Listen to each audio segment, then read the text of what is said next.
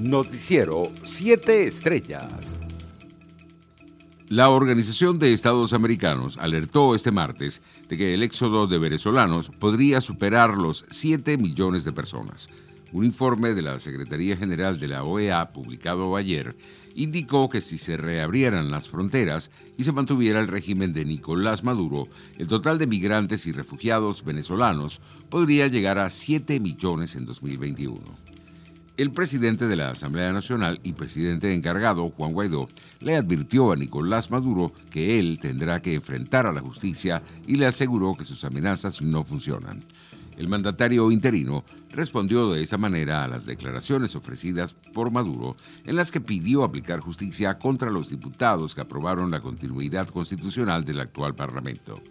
En otras noticias, el jefe del régimen, Nicolás Maduro, anunció que la vacuna rusa contra el coronavirus, Sputnik V, se distribuirá gratuitamente en Venezuela.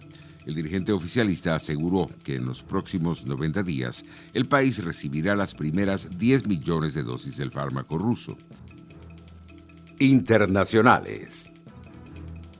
El principal epidemiólogo de la Casa Blanca, Anthony Fauci, reconoció este martes que la pandemia está fuera de control en Estados Unidos, que está registrando cifras récord de hospitalizaciones. Estamos en un repunte fuera de control en muchos aspectos, dijo Fauci en una entrevista con la cadena de televisión CNN. Si mira la evolución desde finales del invierno, comienzos de la primavera de 2020, tuvimos un pico a finales del invierno, comienzos de la primavera, otro repunte a principios del verano y justo ahora estamos en un pico cuyo empeoramiento, cuya inflexión es muy aguda. El especialista agregó que Estados Unidos está en una situación muy difícil al no haber estado nunca con un punto de referencia bajo en cuanto a los contagios.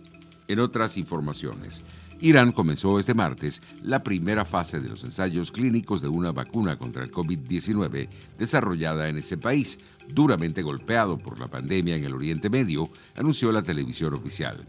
La primera vacuna contra el coronavirus, desarrollada por los investigadores iraníes, se dio a conocer cuando se inyectó en tres personas, dijo el medio público. La pandemia ha cobrado la vida de cerca de 55 mil personas sobre más de 1,2 millones de personas infectadas en la República Islámica, según el Ministerio de Salud. La televisión estatal transmitió imágenes este martes que mostraban a tres personas, dos hombres y una mujer, recibiendo inyecciones en presencia del ministro de Salud, Said Namaki, y el vicepresidente de Ciencia y Tecnología iraní, Sorena Satari. Economía.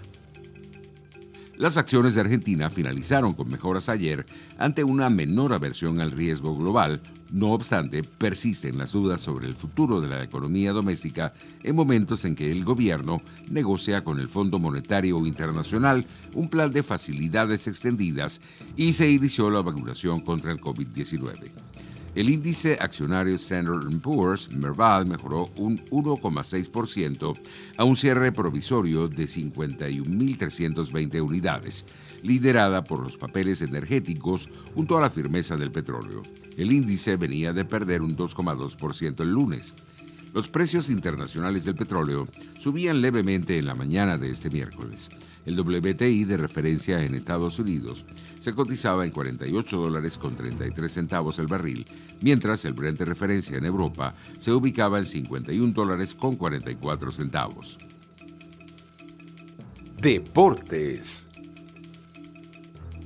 Santiago Solari, quien cumplió una breve gestión como técnico del Real Madrid, llegó a un acuerdo para dirigir el América en México, recientemente eliminado por su rival acérrimo en el torneo local y por un conjunto de la MLS en la Liga de Campeones de la CONCACAF. En otras noticias, la Conmebol anunció que los torneos suramericanos sub-17 y sub-20 de fútbol se disputarán en el segundo semestre del próximo año en Ecuador y Colombia, respectivamente, pese a que la FIFA canceló los mundiales en ambas categorías debido a la pandemia del coronavirus. En el béisbol profesional venezolano, los Leones del Caracas vencieron la noche de este martes 14 carreras por tres a Caribes Suárez. José Rondón bateó de 5-4 con 8 producidas y una anotada, mientras Wilfredo Tobar cerró de 3-2 con 3 anotadas. Por su parte, los Bravos, apoyados en su torrencial ofensiva, derrotó 26 3 a las Águilas del Zulia. Noticiero 7 Estrellas.